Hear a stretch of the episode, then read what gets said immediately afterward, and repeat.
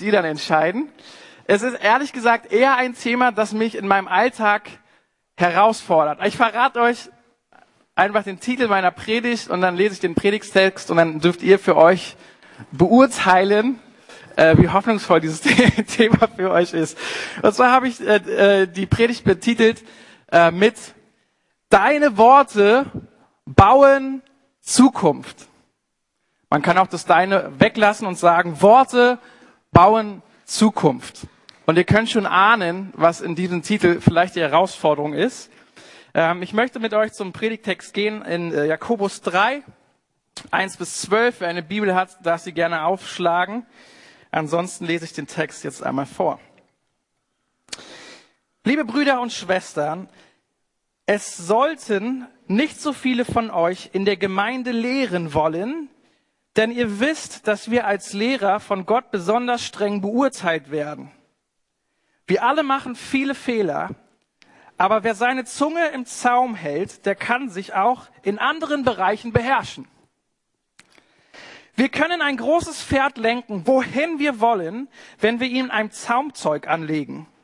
Und mit einem winzigen Ruder lenkt der Steuermann ein großes Schiff selbst bei heftigem Wind, wohin er will.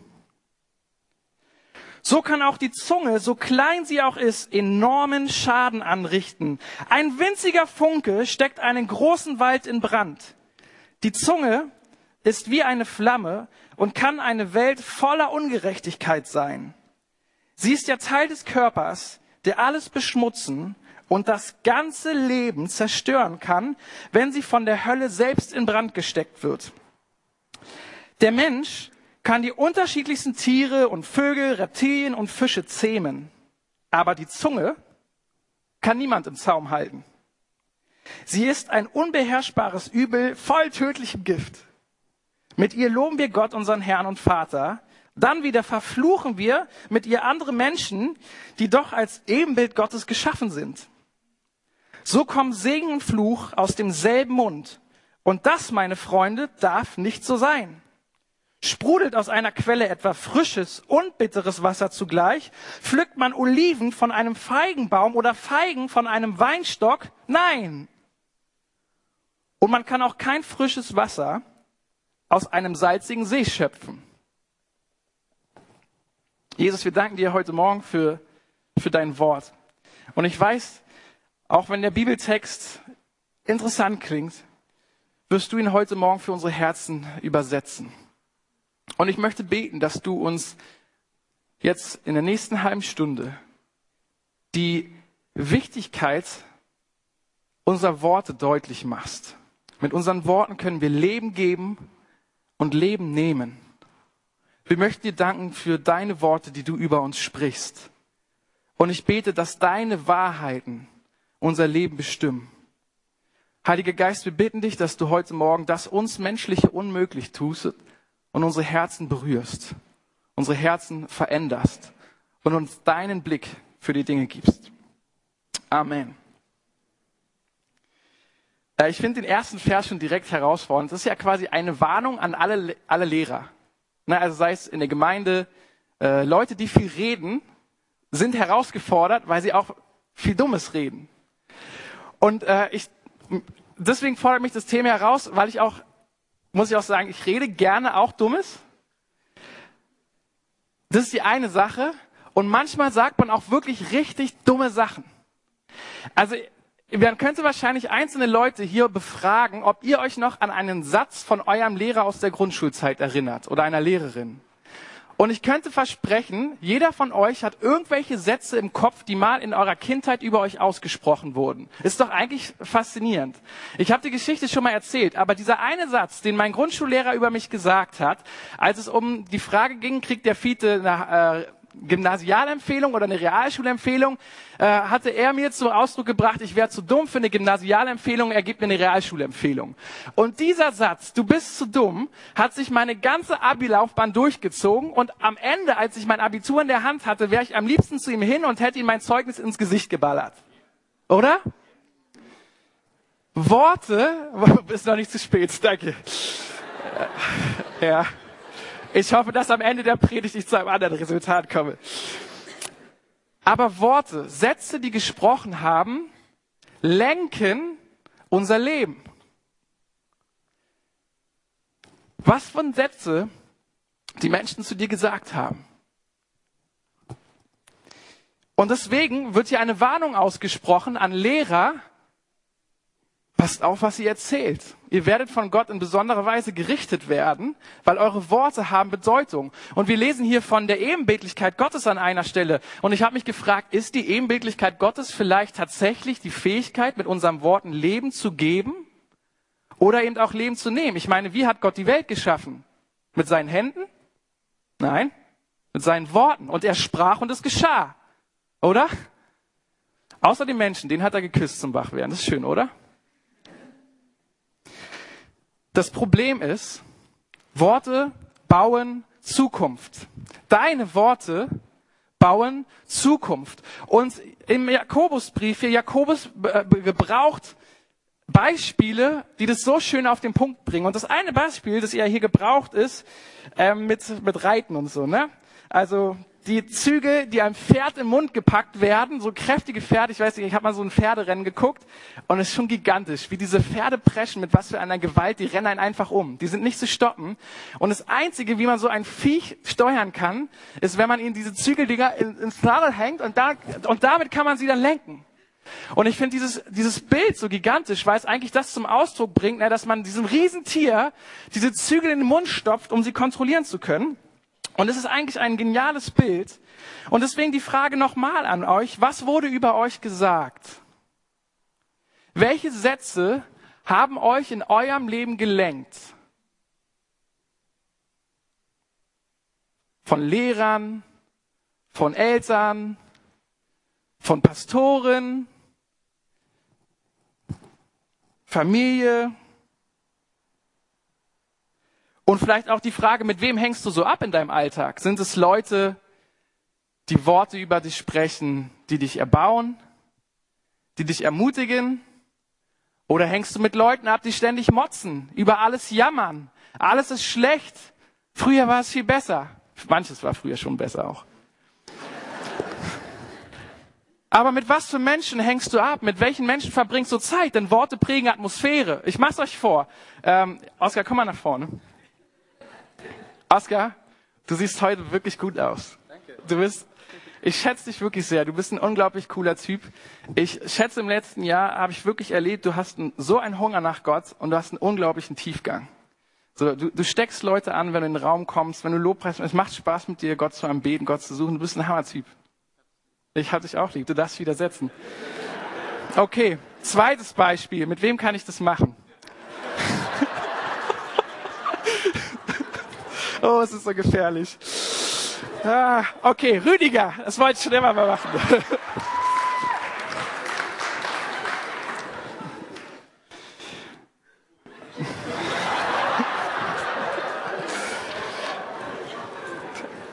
Rüdiger, wenn ich dich so angucke, ich möchte einfach wegsehen. Wie mein Vater schon immer sagt, ich kann kein Elend sehen. Okay, es ist zu lustig, es funktioniert nicht. Du, du, bist, du bist einfach zu toll.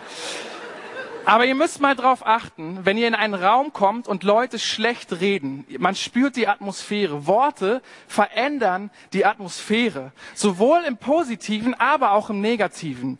Und es ist, es ist unbegreifbar, wie viel Macht unsere Worte haben. Und deswegen auch dieses Bild. Und ich habe eine Studie gelesen, keine Ahnung, wie die auf die Zahlen kommen, ihr könnt sie auch nochmal überprüfen, aber bis zum 15. Lebensjahr hören Menschen bis im Schnitt 13.000 Mal, du kannst das nicht. Bis zum 15. 15. Äh, Lebensjahr über 13.000 Mal, du kannst das nicht. Und als ich diese Studie gelesen habe, und da war meine, meine Tochter, meine jetzt älteste, die war so drei, vier Monate alt, und ich habe mal in meiner Woche drauf geachtet, wie oft ich zu ihr sage, nee, du kannst es noch nicht, nee, bitte lass es, nee, du schaffst es noch nicht, ich mache das für dich. Und es sind ja einfach diese kleinen Sätze, mit denen wir aufwachsen. Und im Vergleich dazu hören sie bis zum 15. Lebensjahr 5000 Mal, ja, du kannst es. Und dann dachte ich, naja, was soll aus uns werden, wenn wir bis zum 15. Lebensjahr über 13.000 Mal hören, du kannst es nicht. Und ich meine, wir hören es überall. Es reicht nicht aus. Ab der ersten Klasse wird benotet, was du kannst und was du nicht kannst. Das steht sogar schon im Zeugnis für Erstklässler, worin sie gut sind und worin sie nicht gut sind. Und wir hören diesen Satz ständig. Und dieser Satz, der begegnet uns auch ständig selbst. Du kannst das nicht. Du kannst, nee, das, äh, dafür brauchen wir jemand anderen. Und deswegen dieses Bild von dem, von diesen Zügel im Pferd dieses starken Mundes. Es macht deutlich, wie Worte Leben lenken und wie Worte unsere Zukunft prägen, unsere Entscheidungen prägen, das, wie wir Dinge angehen, prägen unsere Worte. Was wurde über dich gesagt? Was sind Sätze, die dir in den Kopf kommen, wenn ich dich das frage? Es ist unglaublich. Ne? Ich bin auch schon jetzt 33, glaube ich. Und trotzdem erinnere ich mich noch an Sätze, die zu mir gesagt wurden. Und dann haben wir hier ein zweites Beispiel, das ist auch faszinierend, wenn man sich überlegt, dass ein Riesenschiff von einem kleinen Ruder gelenkt wird. Eigentlich beängstigend. Äh, ich mag segeln und du hast ja dann so ein, so ein, so ein Riesenschiff. Ich kann es selber noch nicht, ich wünschte, ich könnte so eine Lizenz machen, aber wenn man so segelt, ne, du hast eigentlich nur diese kleine Pinne, die da ein bisschen im Wasser rumbaumelt und es lenkt das ganze Schiff, wo, wo du hin möchtest. Und auch dieses Bild wieder, macht es so deutlich, dass Worte eben unser Leben lenken und damit unsere Zukunft bestimmen. Und ich habe mir die Frage dann in dem Zuge auch gestellt, was sind eigentlich die Dinge, die ich selbst über mich sage? Mit welchen Worten lenke ich eigentlich mein Leben? Womit, welche Worte sprichst du aus, wenn du morgens vorm Spiegel stehst? Welche Worte sprichst du aus, wenn du morgens unterwegs bist, egal zum Einkauf oder zur Arbeit oder zur Uni oder wo auch immer du so hingehst? Welche Worte sagst du über dich selber? Vielleicht auch, du kannst es nicht. Ich kann das nicht. Ich bin es nicht wert. Was habe ich schon beizutragen? Und wisst ihr, was das Problem ist? Auch diese Worte lenken unsere Zukunft. Und die Frage ist, welchen Worten glaubst du? Es sind ja so viele Worte, die gesprochen werden. Ne? Die Gesellschaft sagt uns, so ist Schönheit, so ist Erfolg. Wir haben so viel dieses Jahr über Erfolg geredet. Wir Deutschen, wir brauchen immer irgendwelche Zertifikate und Diplome. Alles, was du machst, muss zählen. Da denke ich manchmal, Freunde, haben wir schon mal die Bibel gelesen, also Diplome sind echt toll so, aber was zählt es? Hallo Jesus, kommst du in den Himmel. Hallo Jesus, ich habe mein Abi gemacht. Sehr gut, schön für dich, interessiert mich nicht. Hallo Jesus, ich habe viel verdient und ich habe viel Geld in die Gemeinde gesteckt. Ja, schön für dich. Ich habe hier überall Goldbarren rumliegen, nimm dir einen, sei fröhlich. Also für die Ewigkeit haben unsere Diplome, haben unsere Diplome keinen Wert. Ich kann das nicht, ich schaffe das nicht, ich bin hässlich. Was will man mit mir schon anfangen? Was für Sätze sprichst du über dich? Deine Sätze lenken deine Zukunft. Und die Frage ist, was sagt Gott? Wen glauben wir mehr? Also die, ich würde euch raten, mir hilft es. Ich hatte letzte Woche äh, Montag war ich recht depressiv und ähm, ich wusste nicht, was ich machen soll. Und kennt ihr das, wenn man manchmal erst dann kein Recht hat, äh, kein, kein Bock hat, äh, die Bibel zu lesen? Kennt ihr das? Wenn man sagt, eigentlich müsste ich jetzt Zeit mit dem Herrn verbringen, man will es nicht, weil man so frustriert ist. Ähm, das hatte ich die Tage davor. Und am Montag habe ich mich dann endlich hingesetzt und ich habe angefangen, Psalmen zu lesen. Laut zu lesen, weil ich dachte, ich predige ja eh über Worte und wenn ich es laut ausspreche, dann hat es vielleicht auch mehr Kraft. Und es hatte Kraft. Und es hat etwas in mir verändert. Psalm 139, ich kenne dein Sitzen, ich kenne dein Stehen. Oder später heißt es, äh, ganz ehrlich, wo, wohin willst du fliehen von meinem Geist? Also du kannst in den tiefsten Westen gehen und ich bin da. Du kannst in den tiefsten Osten gehen und ich bin da. Du kannst selbst ins Totenreich gehen. Selbst meine Gegenwart wird dort bei dir sein. Wow. Du bist wunderschön gemacht. Es sind so viele unglaubliche Aussagen, die Gott über uns trifft in diesem Wort. Und wisst ihr, warum du wertvoll bist? Nicht, weil irgendein Mensch das dir sagt, sondern weil der Schöpfer des Universums zu dir sagt, du bist wertvoll. Warum ist denn Geld wertvoll? Na, weil irgendwelche Leute irgendwas ausdrucken und sagen, das hat den und den Wert. Ich warte mal so bei Gemäldeversteigerung oder warte mal so bei eBay. Leute verkaufen Kunst für Millionen. Und da denkst du, ey, das hätte ich auch hingekriegt. Nächstes Fundraising-Projekt MC. Und warum, warum sind diese interessanten Gemälde so wertvoll? Weil irgendein Heini sagt, also ich würde dafür zwei Millionen zahlen. Aber das, also keine Ahnung, die Leinwand, was kostet 12 Euro? 99? Eine bessere Leinwand 199? Und die Farbe kann man auch von den Steuern absetzen, wenn es sein Job ist. Aber man verkauft die Dinger für zwei Millionen. Und es ist doch für uns übertragen das Gleiche. Wenn Jesus zu dir sagt, du bist mir so viel wert, dass ich für dich sterbe, ich meine, dass ich Mensch werde und für dich sterbe, was soll ich denn auch hinzufügen, um deinen Wert zu bestätigen? Und dennoch ringen wir mit unserem Wert. Bin ich es wert? Habe ich was zu bringen? Was ist meine Bedeutung? Wer bin ich, über, bin ich überhaupt? Und dann das dritte Beispiel. Das dritte Beispiel schockiert mich am meisten. So die ersten beiden Beispiele, die fand ich nett. So das coole Pferd, alle lieben Reiten, auch wenn sie es nicht selber machen. Äh, alle mögen Schiffe und so und Segeln, Romanze und schön und schöne Bilder. Aber jetzt hier, das Bild, das hier gebraucht wird, ist ein kleiner Funke, der den ganzen Wald in Brand setzt. Und dieses Bild schockiert mich. Denn ein falsch gesprochenes Wort zur falschen Zeit unter den richtigen klimatischen Bedingungen und alles brennt runter. Oder? Also ich meine, habt ihr mal in, den Nachrichten die extremen Waldbrände gesehen, die ausgelöst wurden von einem kleinen Funken? Bäume, die über Jahrzehnte, Jahrhunderte gewachsen sind, werden platt gemacht von einem kleinen Funken zur falschen Zeit in den richtigen Bedingungen. So gefährlich, sind unsere Worte. Deine Worte im falschen Moment unter den richtigen Bedingungen kann eine jahrelange Freundschaft in Sekunden komplett zerstören. Kann das, was du aufgebaut hast mit Freunden, mit der Familie, kann das, was wir hier in der Gemeinde machen, was wir planen, wofür wir beten, wofür wir gerungen haben, kann in einem Moment alles niederbrennen, alles kaputt machen. Ich finde das ein sehr schockierendes Bild. Und ich habe ja gesagt, ihr müsst euch überlegen, ob dieses Thema euch Hoffnung bringt oder nicht.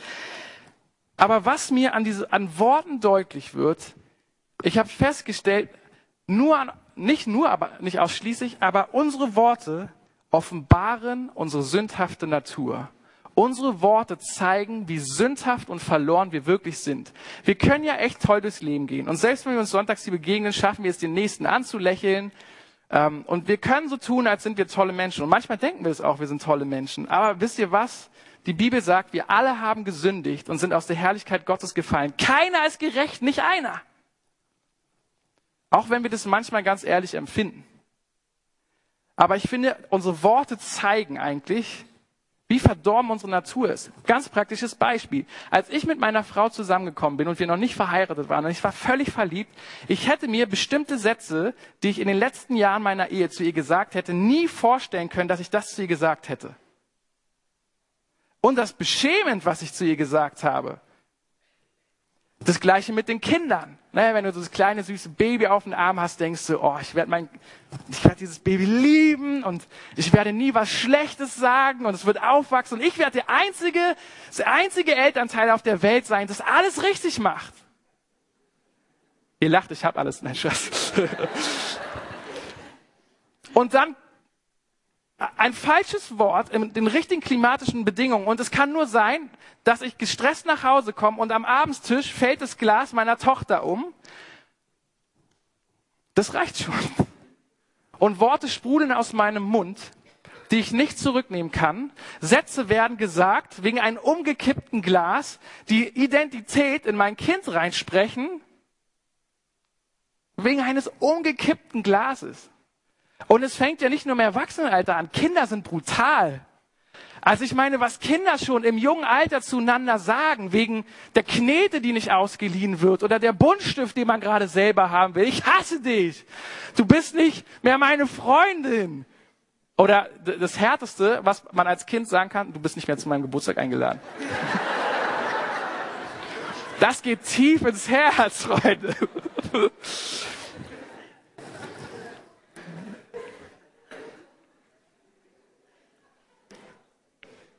Und wenn wir an den Titel denken, haben wir ein Problem. Wenn wir an den Titel denken und uns das vor Augen halten, was Jakobus uns in so vielen Bildern malt, Worte haben Macht, Worte entscheiden über Leben und Tod. Es ist ein Teil unserer Ebenbildlichkeit Gottes, dass wenn du Leben sprichst, verändert sich was. Wenn du Positives sprichst, verändert sich was. Aber wenn du Schlechtes sprichst, verändert sich was. Wenn du Negatives sprichst, verändert sich was. Und eine Stelle hier aus Lukas 6, Vers 45, da heißt es, wovon dein Herz voll ist, davon geht dein Mund über. Das heißt, das, was aus deinem Mund rauskommt, ist eigentlich der Ausdruck dessen, was eigentlich in deinem Herzen ist. Und Freunde, wir haben ein Problem.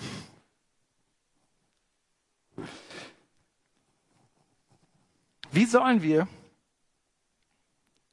wie sollen wir darauf reagieren, wenn wir selbst gute Sachen wollen, sagen wollen und wir tun es nicht? Wir haben ein Problem, unser Herz hat ein Problem. Und wir versammeln uns hier jeden Sonntag und unter der Woche in Hauskreisen und in Kleingruppen und in Zweierschaften und in Gebetskreisen. Warum? Weil wir wissen, es gibt eine Person, die hat das echt gut hinbekommen, nämlich Jesus. Wegen unseres verdorbenen Herzens ist er auf die Welt gekommen und hat eine Lösung geschaffen. Und ich liebe diese Zeugnisse, die gesagt wurden. Und ich meine, es ist doch die Realität. Es ist ja nicht so heute, dass wir sagen, ja, Jesus, ich gehöre dir und dann macht's Klick und wir sagen nur noch schöne Sachen. Sondern es ist ein Prozess, wie die Studenten gesagt haben. Gott hat Dinge angestoßen, hat sich angefangen zu verändern. Oder einige waren überführt davon, wow, das ist in meinem Herzen und Gott kann damit umgehen? Wow. Aber ich meine, als Jesus gesprochen hat, was ist passiert? Jesus hat gesprochen, Leute wurden geheilt. Jesus hat gesprochen, Leute wurden befähigt und freigesetzt. Jesus hat gesprochen und es hat sich was verändert in der Atmosphäre. Sichtbar, spürbar. Und wie ich schon gesagt habe, ich meine, Gott hat mit seinen Worten gesprochen. Er hat die Welt damit geschaffen. Wow. Das ist eine Superkraft. Und die einzige Lösung für unser Problem und das ist das Lieblingsthema dieses Jahres auch bei MC. Ich habe gedacht, wenn die Studenten eine Sache aus diesem Jahr nehmen, wäre es mir wichtig, dass sie lieben, Buße zu tun. Dass um Vergebung zu bitten nichts Bedrohliches mehr ist sondern dass alle von uns wissen, wir sind in einer Gemeinschaft, wir sind alle fehlbar. Und weil ich weiß, meine Worte sind unberechenbar und die Worte meines Nachbarn sind unberechenbar und Jesus ist die einzige Lösung, damit hier Veränderung reinkommt, dass Heilung kommt, dass Veränderung kommt, dass meine Zukunft in die gute und richtige Richtung gelenkt ist, ist Buße. Ganz ehrlich, ihr könnt euch gerne die Woche nochmal ausprobieren und versuchen, ob es diese Woche hinkriegt. Die letzten Wochen sprechen für sich, oder? Und die einzige Veränderung, die möglich ist, ist, wenn wir Buße tun. Und wir müssen für zweierlei Buße tun. Wir müssen Buße dazu, dafür tun über Sätze, die wir über andere gesagt haben.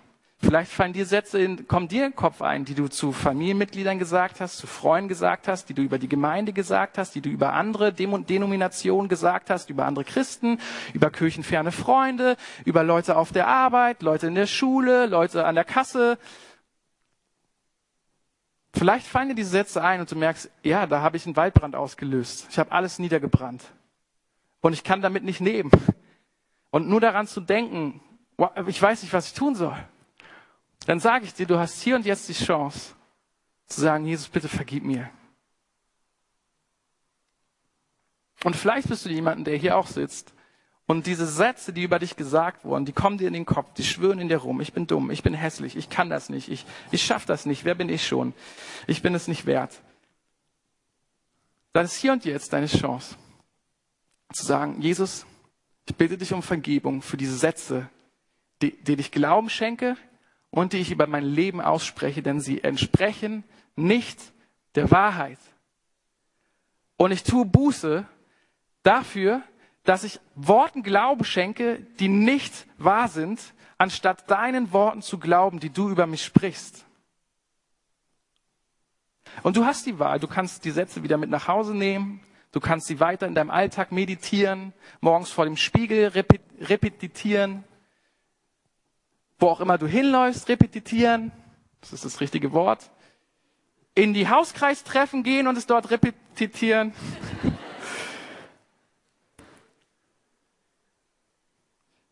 Aber wie wir gesagt haben, Worte lenken deine Zukunft. Leute, deine, eure Worte lenken die Zukunft von anderen Menschen.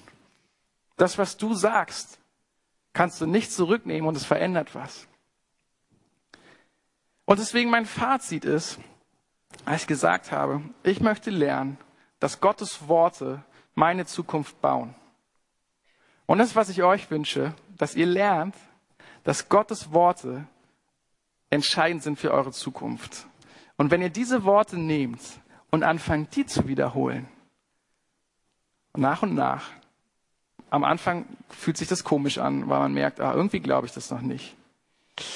Aber je mehr ich anfange, die Psalmen zu lesen und zu wiederholen, manchmal suche ich mir Bibelstellen raus, die genau in meine Situation passen, die genau das Gegenteil von dem sagen, was ich manchmal über mich glaube. Und ich fange an, über sie nachzudenken. Ich schreibe sie mir auf eine Karteikarte. Ich äh, setze mich hin morgens und fange an, diese Stelle auswendig zu lernen und immer wieder zu holen. Und ich merke, es fängt an, sich etwas zu verändern. Und in dem Moment, wo wieder die falschen Sätze in meinen Kopf kommen, sage ich, stopp, Jesus, es tut mir leid. Ich bitte dich um Vergebung. Und ich glaube, manche sitzen hier, die sagen, es fällt, es ist, ich kann einer Person nicht vergeben, dass sie sowas zu mir gesagt hat. Und ich glaube, was mir dabei hilft, ist, wenn ich darüber nachdenke, was ich zu anderen Leuten gesagt habe und wozu meine Worte fähig sind, verstehe ich, wie sehr ich auf Gottes Gnade angewiesen bin. Und wenn ich Gottes Gnade verstanden habe für mich, dann verstehe ich auch die Gnade für die anderen Menschen um mich herum. Und deswegen würde ich gerne, dass wir so schließen, dass wir einfach einen Moment still sind. Ich meine, das Gute ist, wir können an jedem Ort zu jeder Zeit beten. Und dass du einfach die Möglichkeit hast, einfach für dich innezuhalten. Es wird kein Lied geben, es wird kein großes Gebet geben. Einfach, dass, dass du für dich innehalten kannst und sagen kannst, okay, Jesus, was darf ich heute zu dir bringen? Und ich ermutige dich, wenn du Sätze zu Menschen gesagt hast, und du hast ein Drängen in deinem Herzen, deinen herzlichen Glückwunsch, dann spürst du den Heiligen Geist, weil er sagte, geh zu der Person hin und entschuldige dich. Lass uns still sein.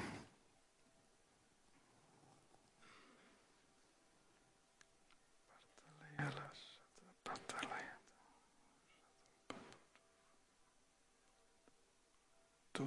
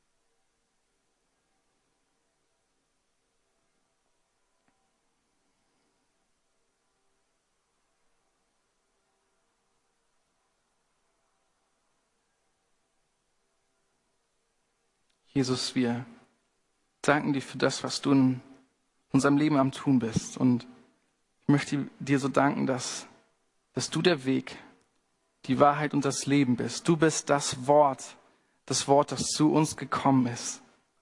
Deine Worte bringen Leben. Du bist die Quelle des Lebens. Wir bitten dich um Vergebung heute Morgen, wo wir anderen Wahrheiten geglaubt haben als deiner Wahrheit. Und wir bekennen vor dir, es ist so schwer, nicht anderen Wahrheiten zu glauben, anderen Lügen zu glauben, sondern deiner Wahrheit zu glauben. Hilf uns. Vergib du uns. Beginn du diesen Prozess der Veränderung in uns, dass wir in ein paar Monaten zurückschauen und sehen können, ja, Jesus, deine Worte haben uns frei gemacht. Ja, Jesus, deine Worte haben uns zu neuem Mut neuen Schritten befähigt. Jesus, du machst das Unmögliche möglich. Und ich spreche stellvertretend deine Vergebung jedem Einzelnen zu, der seine Sünden bekannt hat. Ihr seid freigesprochen durch den Tod, durch die Kraft des Blutes Jesu. Jesus, wir beten, dass du denen wir Schaden zugefügt haben oder wo uns Schaden zugefügt wurde, beten wir, Jesus, komm da jetzt hinein. Beginn du mit deinem Heilungsprozess. Wir brauchen dich. Und wir bekennen, du bist alles, was wir haben. Du bist alles, was wir tun können. Und du bist der Einzige, auf den wir uns in diesem Punkt verlassen können. Baue du unsere Zukunft. Danke, dass unsere Zukunft nicht mehr von uns abhängt. Nicht von unseren Worten und auch nicht von den Worten, die über uns gesprochen wurden, sondern unsere Zukunft ist in deiner Hand und du bestimmst unsere Zukunft. Und darum danken wir dir, dass wir in den nächsten Wochen mehr Freiheit erleben werden, weil du zu uns sprichst. In deinem guten Namen, Jesus, beten wir. Amen.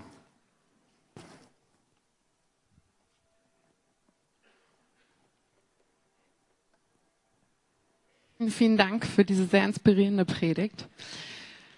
Es geht mit guten und ermutigenden und aufbauenden Worten weiter, äh, weil wir gerne Danke sagen wollen. Und dazu bitte ich Rüdiger einmal nach vorne.